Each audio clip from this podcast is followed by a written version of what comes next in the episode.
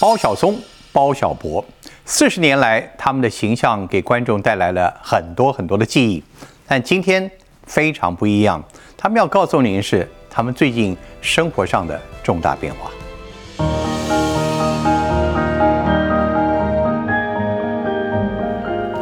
今天是一个很特别的场合，我非常的荣幸，非常高兴，还能欢迎小松老师跟小波老师啊，这个两位，谢谢。呃，其实你们俩就因为这个双胞胎有很多的因素，我觉得很多人都不是那么容易辨识你们两位的，所以今天我主持，我在这边非常专心，因为我绝对不能念错 你们两个的名字。久仰两位，那个，而且经常看到各位在荧光幕上的演出或者其他地方演出，今天我第第一次目睹两位啊。年轻、帅、有劲，而且非常的爽朗。请你们两位来，我看了点录影带啊，看 video 啊，YouTube。怎么每次都是你发言比较多？对，早期我性格比较奔放。我这个早期哦，我们刚出道的时候啊，每次电台宣传的时候，几乎都是他在讲。那那那你那你去干嘛呢？在旁边睡觉。这个师端兄是这样，你当时我们一起出道做艺人。一起上舞台，他是得了便宜的。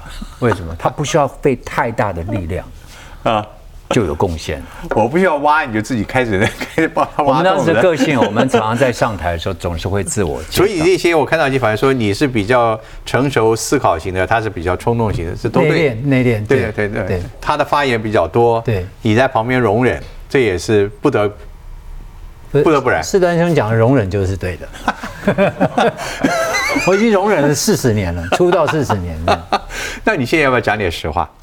因为从以前出道开始，为什么双胞胎大家那么好奇？嗯，都一定觉得说一定有相当的所谓的心电感应，嗯，对，或者是想的什么什么都一样。其实我跟他就是南辕北辙，一百八十度。这也是源自于，因为我们就是从出生打从娘胎出来之后。都在同一个环境，同一个时间，同样的动作，同样的思维，同样的行为之下，就造就了我们一一定非得要不一样。最讨厌大人给我们穿一样的衣服，嗯，就是从小就有潜意识当中有一种抗拒，甚至我们容忍并没有四十年。对，其实我们小学毕业之后，应该从到国中小学开始了，国中不在同一班之后。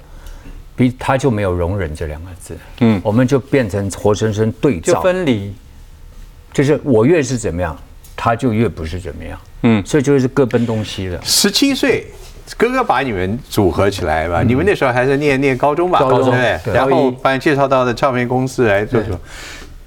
你的意思是说，其实你们在这个组合过程当中，这四十年来，你们非自愿的，非自愿是被凑的，被凑的。可是你，那你怎么办？那你为什么又走同行呢？被凑的嘛。你们这个后来有机会啊？你们后来有时候真的这种缘分啊，我们讲，我们用中文讲叫缘分，但实际上这个老天自有安排。你真的很多宿命，真的不是用自己经历去解释。我们那时候是跑江湖出来的艺人，我们就活生生被小虎队出道以后就干掉了。那时候我我就转幕后，我就。打心底要转幕后，一切都还蛮顺顺利。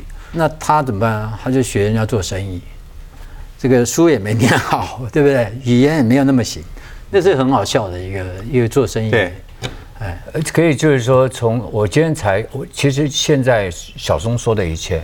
我跟你同时间，现在才发现他心里是这样想的。哦，真的吗？对，我们已经太多太多年没有去交集。我们我们心理上其实没有没有太多。从他说我们出道，更是小时候。其实我的个性啊，他忍受，但是对我而言，我从小就被长辈说我就是一个早熟，然后比较早世故。他很聪明啊，我想法很多。因为我觉得我们小时候被丢在一个跟没有血缘关系的人。被带大的环境，我们更要自立自强。那时候哥哥跟你们分开吗？哥哥是被分在另外一边，他是在跟妈妈在那边。妈妈那边，他真的才有跟爸妈。但但这个这对夫妇照顾你们照顾的蛮好的嘛。哦，到到高中七岁就出道。对，我的叛逆是不安于世的原因，就是为什么？就是说我希望很多东西，如果自己有能力去争取的话，就争取。所以为什么提很多的想法？当然也有这里面很搞笑的。小三岁我就会懂得要争取买玩具，我就偷了我小阿姨的五毛钱去买了一个那个塑胶飞机，在那边很开心的走回家的时候，就看到他被打。所以为什么小时候就不想一样？是因为是怀疑你偷吗？对，就以为他偷的，然后开心的我这样，后来看他被打，哈，生病，我生病，他吃药。就分不清楚嘛，所以小时候就 为什么要极力不一样，就是一旦出了门上课的时候，我们就各走各。但是看在眼里，你哥哥是你作为哥哥的，你是呃包容这个弟弟，还是有时候也羡慕这弟弟，他有这个勇气去做一些你可能不敢做的事。几次完完全嗯呃，他可能不会羡慕，他会觉得说我不应该这样想。嗯，他常常就希望我就像一个很容易就像脱了缰的野马一样。想要往外奔，他就想拉，可是我不喜欢他拉，是因为很多东西啊，等你想好了以后来不及了。嗯，所以我就是一个非常前卫、前瞻、很大敢于挑战自己。他就是个火车头，嗯，那我就是，所以我做了很多 VIP 的车厢的乘客。但是没有火车头的推动，你永远往往前走不了。对，但是也不希望它太快。嗯，哎，我们这样太快不舒服。因为那你自己出点力啊。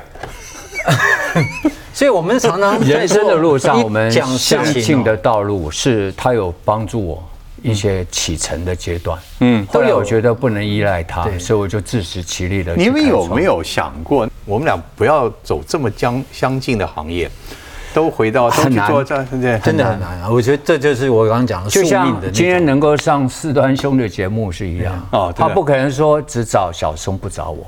我以为你们两个人现在还是维持当年那个两个人来一份一份待遇，没有，那是多年以前的我们上菜，对对对，不会，我们两人吃一份吧？我们吃一份。啊，对对，我们是两个嘴巴，是两两张口，两个个体。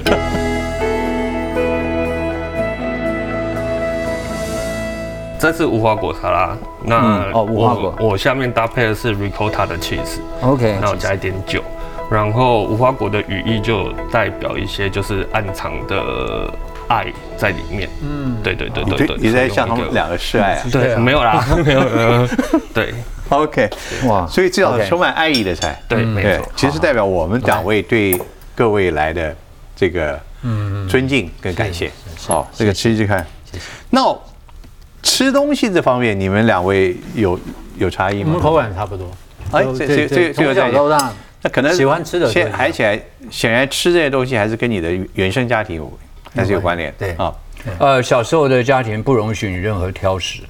我们那时候环境有的吃就不错。对，因为我们那个我们刚刚特别讲到的保姆带我们大的，因为那先生是客家人，非常勤俭，非常省，所以我们不能有丝毫的浪费。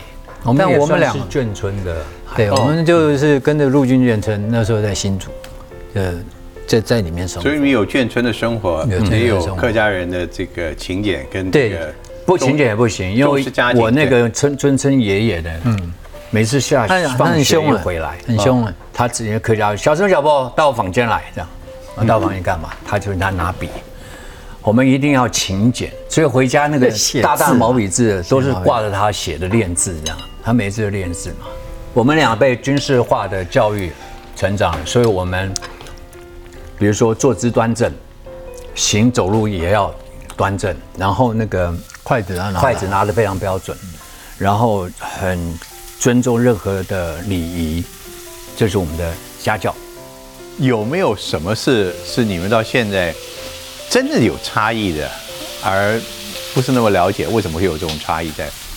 我们有时候出道的时候，就是我们真是被抽走对的，本来是只有我想出道，可是唱片公司不接受。他说：“你们是双胞胎，这样出道大家才愿意看。如果你只是个人出道，你没有能力，你一定干不掉你哥哥包伟民嘛，因为他已经当红的偶像了。嗯，所以就一路被被那个观念绑绑绑。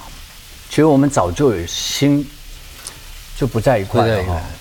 对，发展出道完全只是单纯一个一种买卖。对，我跟我弟会出一起出道，源自于就是包伟民。” OK，包伟明在有一年的夏天，他为了要去表演，他要带自己的舞裙，他为了达到一种锦上添花的效果，带双胞胎的弟弟，这很特别。当时的偶像只有曹希平啊、杨凡啊、包伟明，他就想带自己弟弟舞团，哎，舞团标准标准的人海战术。对，然后身材条件、长相又很像，重点对，就是站在舞台上一定很好看。重点效果多强啊！重点对包伟明来讲是不要付钱，对，对，不是免钱的啊，这个人力对不对？免钱人上了那台那次台以后，哎，后面就伟大不掉了。那时候我哥又接了秀。要表演，那秀也要带着我们去，我们就一路就这样走走秀场什么什么，不然短期变长期。大哥有生意头脑，开启了你们的人生，呃，勉为其难，到后来就这样子来了。所以呃，究竟这一切的组合到现在，你们俩还有任何抱怨吗？不管外界怎么看你们，我们没有什么。其实对组合我们是没没有抱怨，嗯，自己都就是我们对彼此的个性上的确我们是话不投机。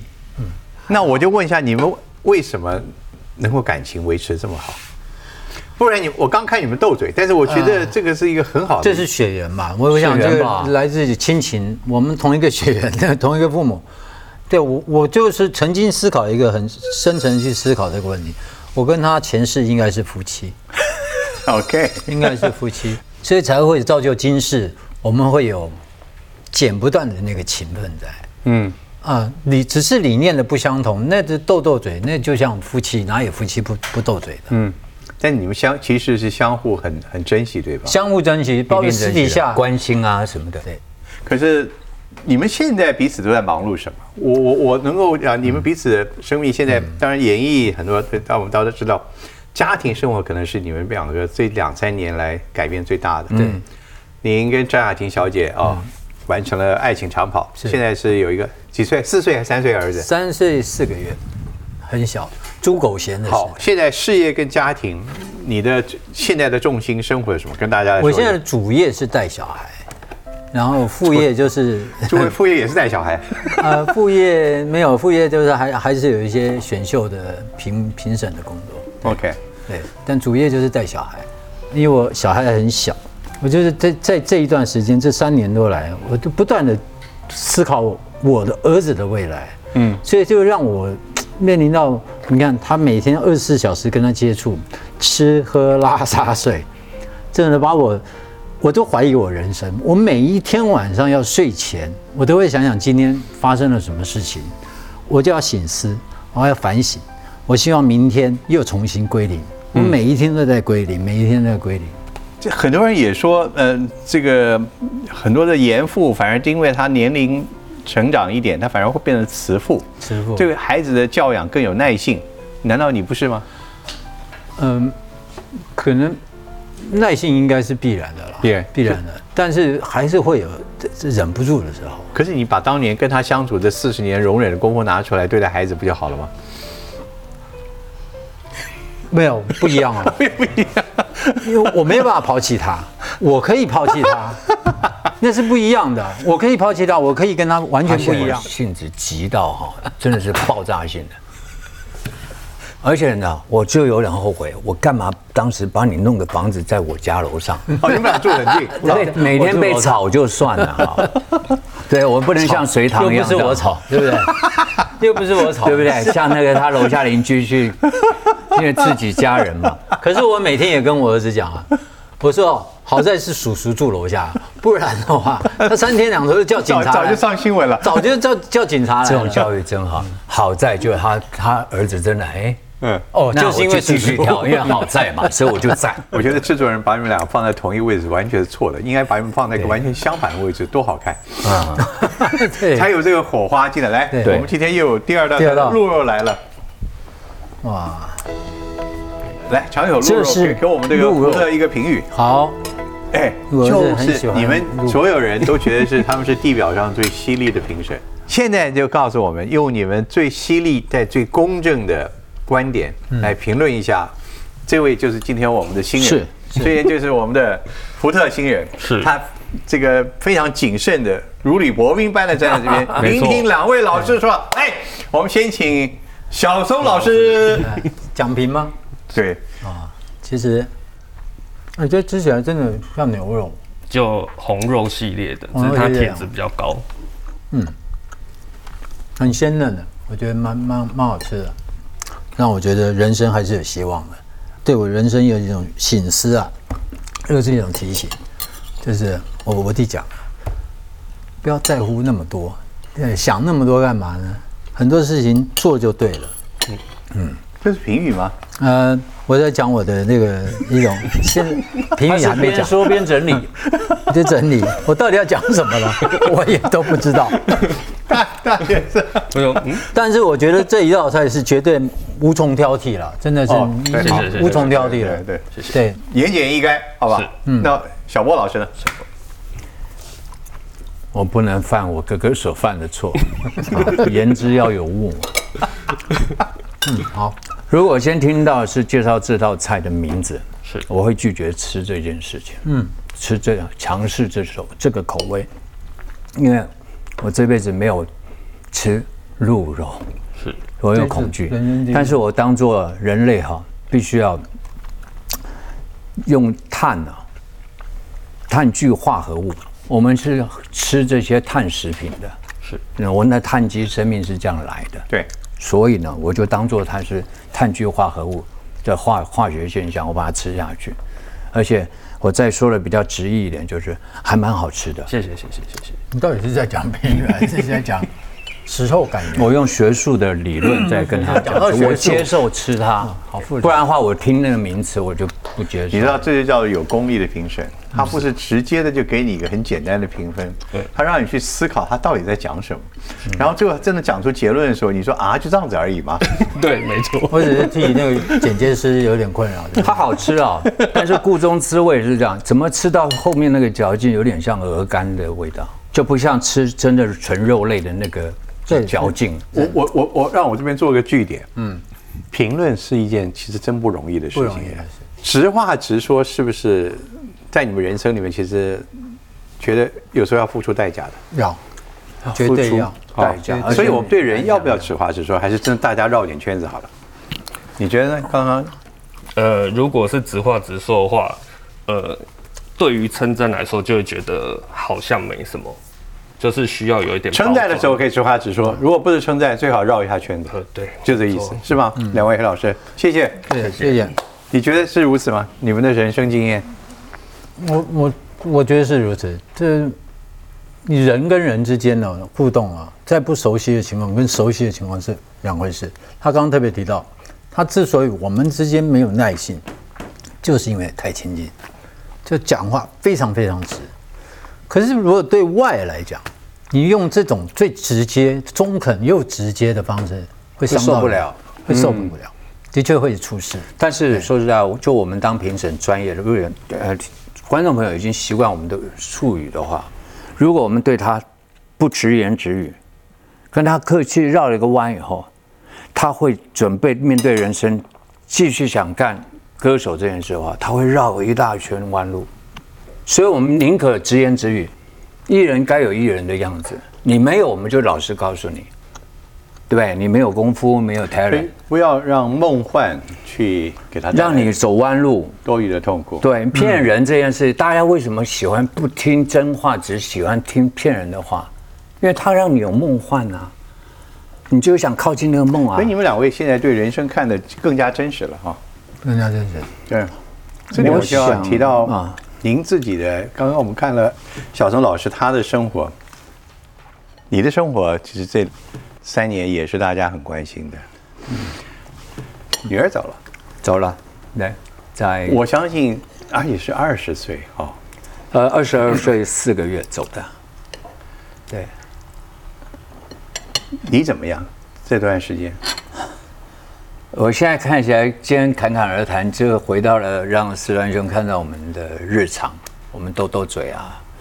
其实，在过去的三年，再往前推一点好了，从二零一九年的十月二十九，十月十月十八，我的人生就到了另外一种你想象不到的那种悲残忍。就像小时候总是看到一些悲惨家庭发生的事情，我没有想到会发生在我自己身上，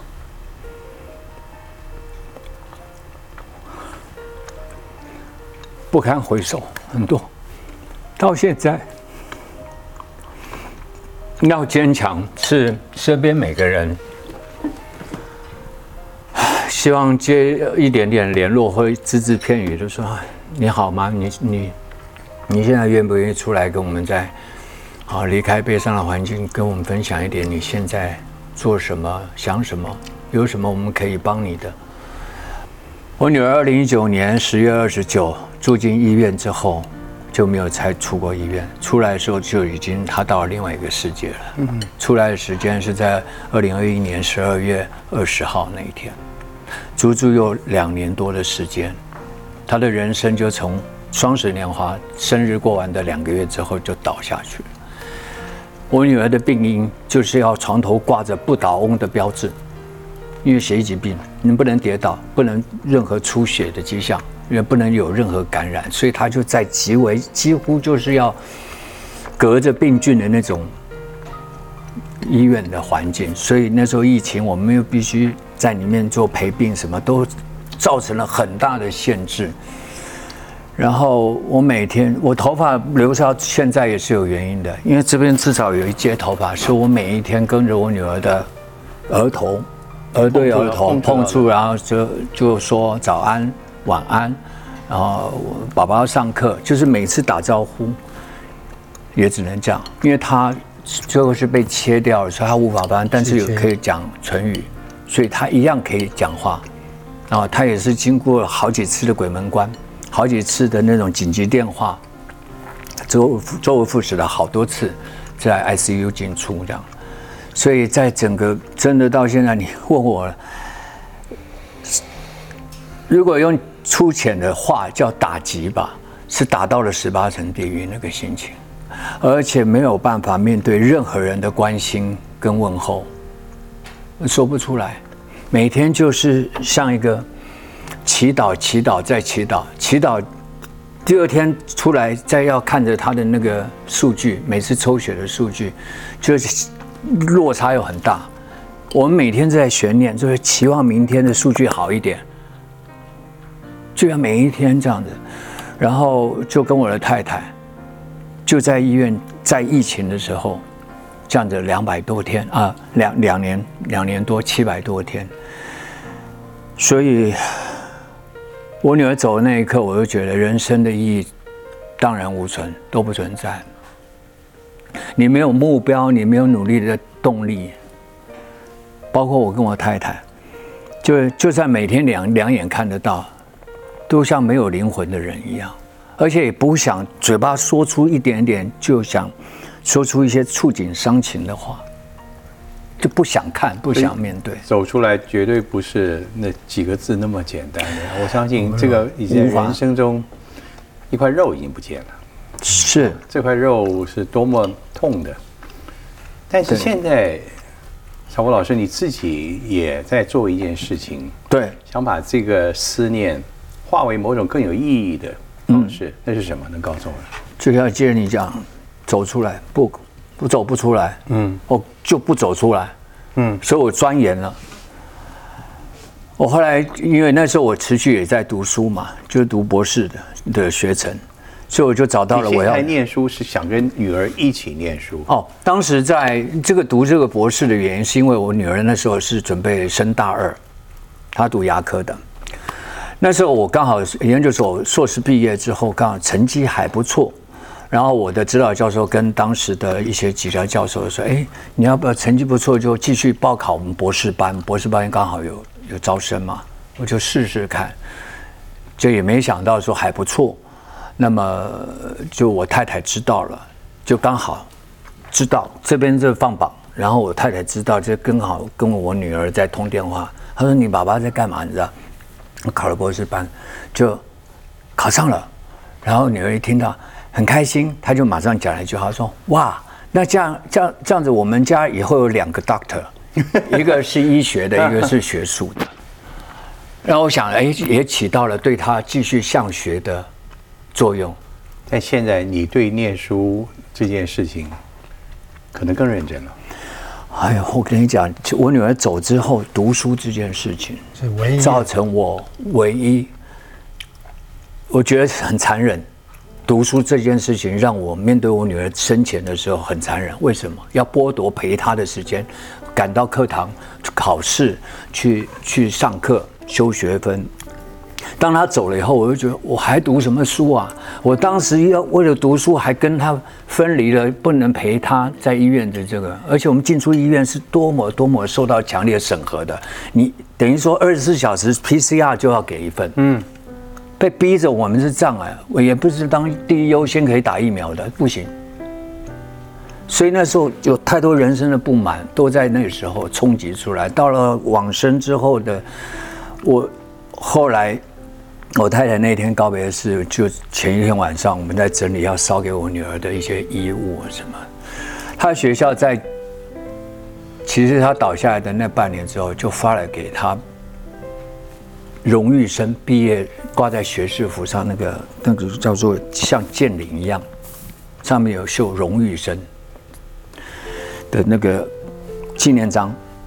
我说这个也要烧给她，因为她病倒，我们不敢拿给她看嘛。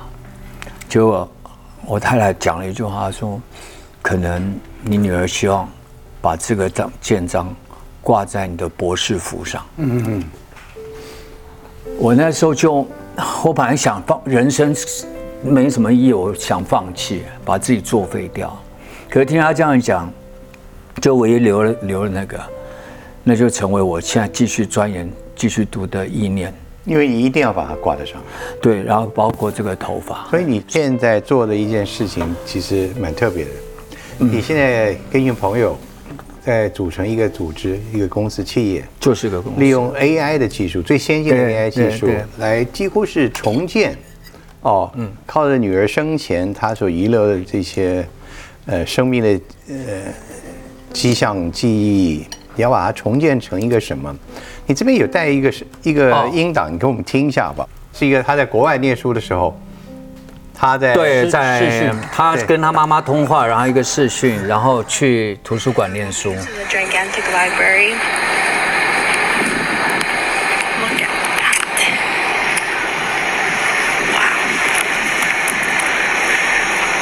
library they actually have books which apparently we don't have in our library of Pacific 好，我们听到的是他英文啊，然后有他的笑声，谈的是图书馆，谈的是他自己这个观察，很简、很通常的一段文字。他的生活这样，因为他跟但你现在运用你跟你朋友的这个科技，做成了一个什么？你再放一段给我们听。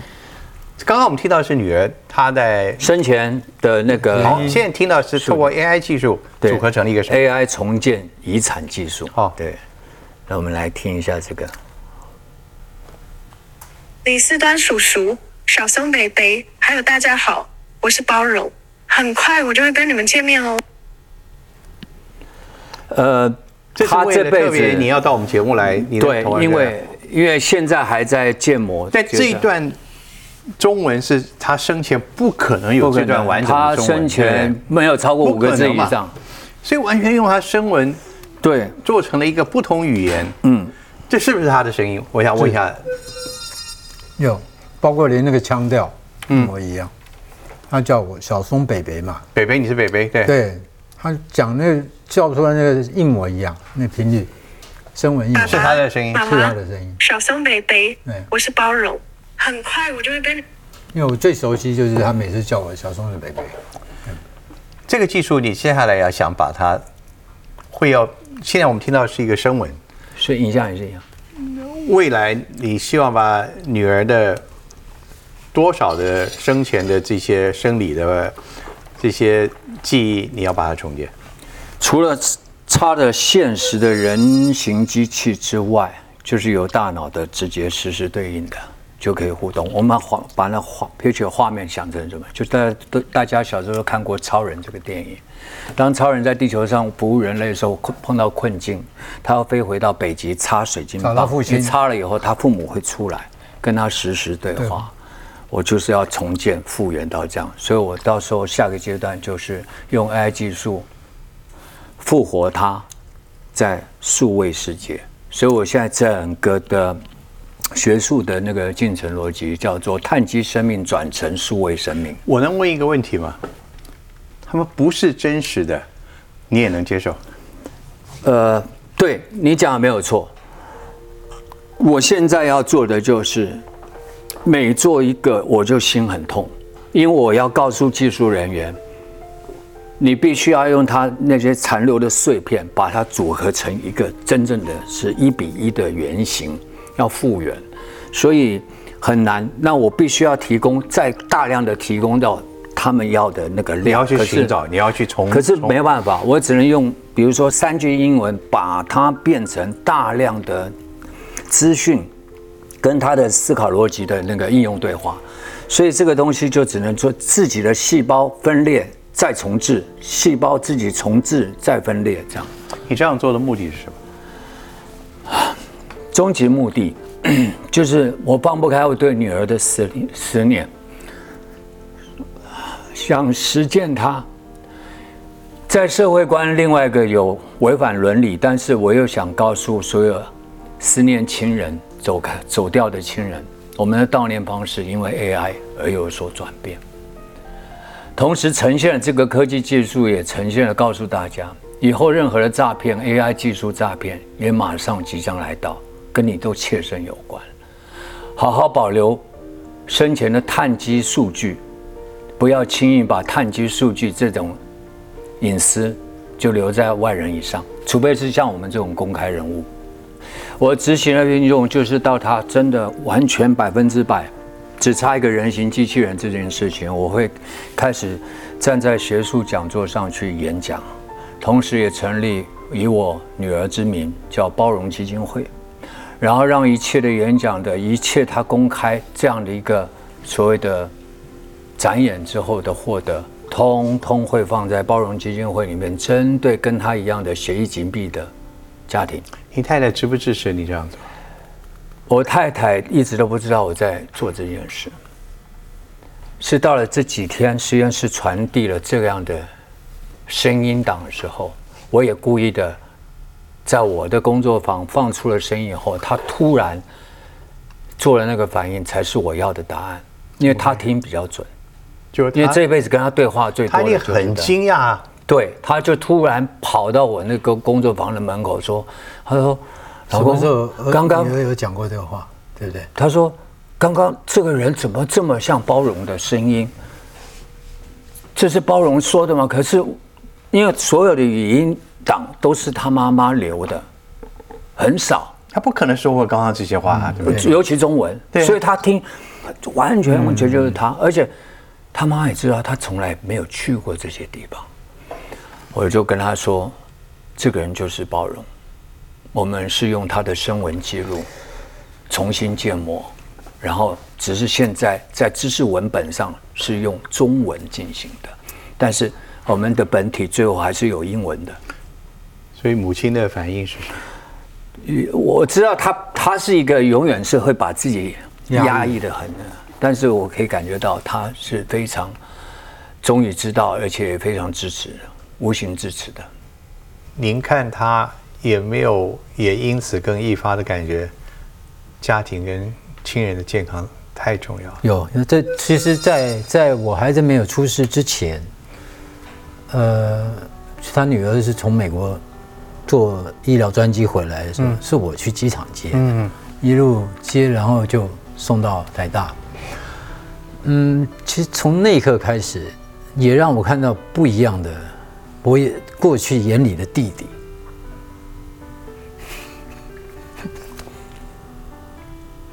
我有几次崩溃哈，就是我女儿几次面临危机的时候，就比如说她刚移植完不到半个月，突然就是医疗上的错误造成他脑出血。你知道当天我哥来。医院帮我，他送到家那个加护病房的时候，我整个人可以说是人生无希望，崩溃了。我就第一次在医院嚎啕大哭。对，我能够在坚强的，我哥哥占了很大的帮助。对，而且是不是言言语的，是完全行动的。而且你知道，我们像被隔绝的，因为就加上疫情。所以很多在医院跟家里的物资的输送或者是一些帮助，那时候他也要忙于家庭的事情，他都还得来帮我收一些后后送行李啊，或者送一些物资这样子。这就是他在无形的精神上跟行动上的支持。所以这个时候我们不用多点言语的，对。其实应该就是说我那时候的心里啊，是一种很大的冲击，因为我知道我太太怀孕，可是她女儿生病，整个是这是一种很矛盾的一种心理。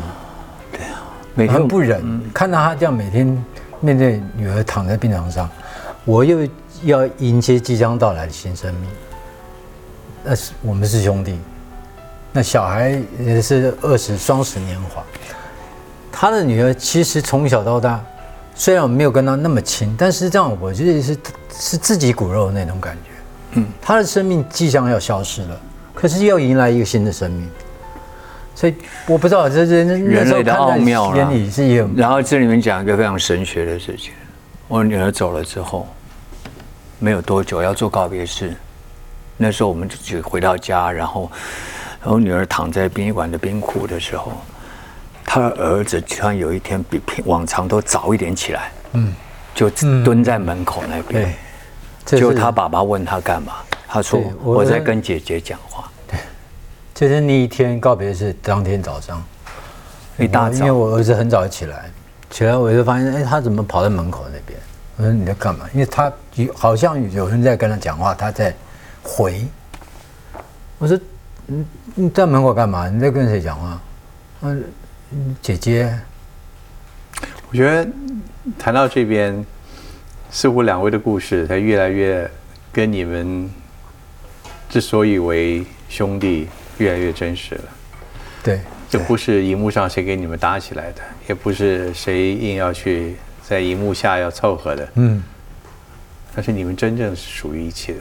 是，对，我们是不可分割的。而且你们承受的。可能比任何很多的兄弟来的都更加的，更加的不容易。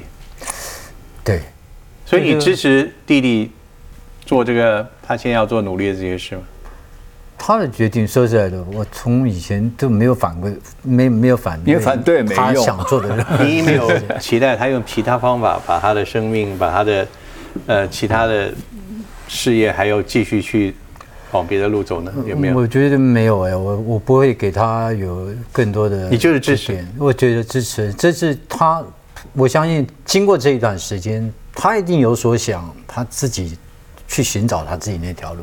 就像他讲到那个故事，这个什么荣誉，这个这个荣誉章这个部分，对不对？身为你的动力，你继续往前走，因为有这个动力而接触了 AI。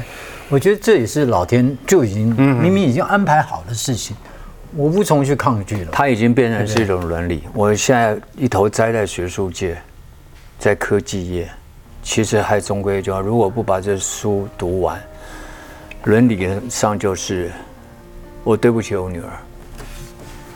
的确是这样，最后要完成学业，但也很难了，因为我不是一个。具有聪明智慧的，对，也不是以前都不是不是很会念书的。当然，虽然这几年这个大概五六年，我是一八年考进博士班的，到现在我还没有毕业，是因为我现在就就读博士班，都大家都知道，第二个阶段是非常重要的。嗯，很多人在第二个阶段就拜拜了，就是写期刊这件事。我刚刚所跟施兰兄讲的这些，都是沦为我期刊期刊中的一部分，还有我的毕业论文。对，嗯，所以我照着这个进程走，是希望这两年可以完成这个部分人生这个部分的阶段。你的生命里面，女儿从来没有离开你，而且你是会做一个更辛苦的爸爸。而且我现在，然后你会做的一个是，其实内心里面，其实我在你，你有更多高兴的事情。对，在你心中你会找到的。他，我到哪，他每天都跟着我，这就是信念。我现在每两个礼拜一定是跟我太太到山上。嗯，陪他说说话，到现在为止，所以我觉得他没有离开过，只是他现在的他在未来是会做延续他生命之外更有意义的事情，来弥补当时在他不能选择之下，就是黑发先离开了白发人这件事。我今天很高兴，也感谢两位哦，不仅以夫妇的身份出现，而且是两位最好的爸爸，而且还让你看到了我们生活的日常。嗯，两位最好的爸爸。对对，生命的考验，我们不知道他什么时候会来，但是我们每度过一次，应该都在我们身上留下一点，留下一点肯定吧。是的，这就是探及生命的迹象。对，所以所以生命说实在，彼此都要保重啊，身体健康最重要。刚好碰巧遇到这个四端兄的节目，我也想说替我儿子呢，跟叔叔讲，讲一个就是我儿子其其实想讲的话。未来他一定会讲 什么话？就是他的出生之后呢，我们的生活就已经有所转变了。就希望叔叔呢能够离开伤痛，迎接希望。说我要回他吗？不用回了，你继续住楼下，每天被儿子吵就好了。你们两兄弟有拥抱过吗？有啊有啊，可能打算等一下这个结束之后，这个拥抱是代表感谢。谢谢四端兄给我们机会化解了我们这一辈子哈，怕以后我们也没仇来不及再去化解，刚好利用今天又吃人家的，对不对？我们要把情感这样。今天宣泄的算干干净净了，对不对？你们俩握个手，吃到有点痛苦。你们俩握个手，抱一下好了。好，其实因为我们不抱，是因为小时候娘胎之后就不太抱，因为 有点恶心。尴尬，看得出来抱他，抱他，不觉得像自爆吗？这样不是很恶心？可以了。对。今天谢谢四端，因为其实给了我们这个我也感动，我也感谢，不然我们没有机会给自己做这么恶心的事情啊！谢谢两位。谢谢四万兄，谢谢。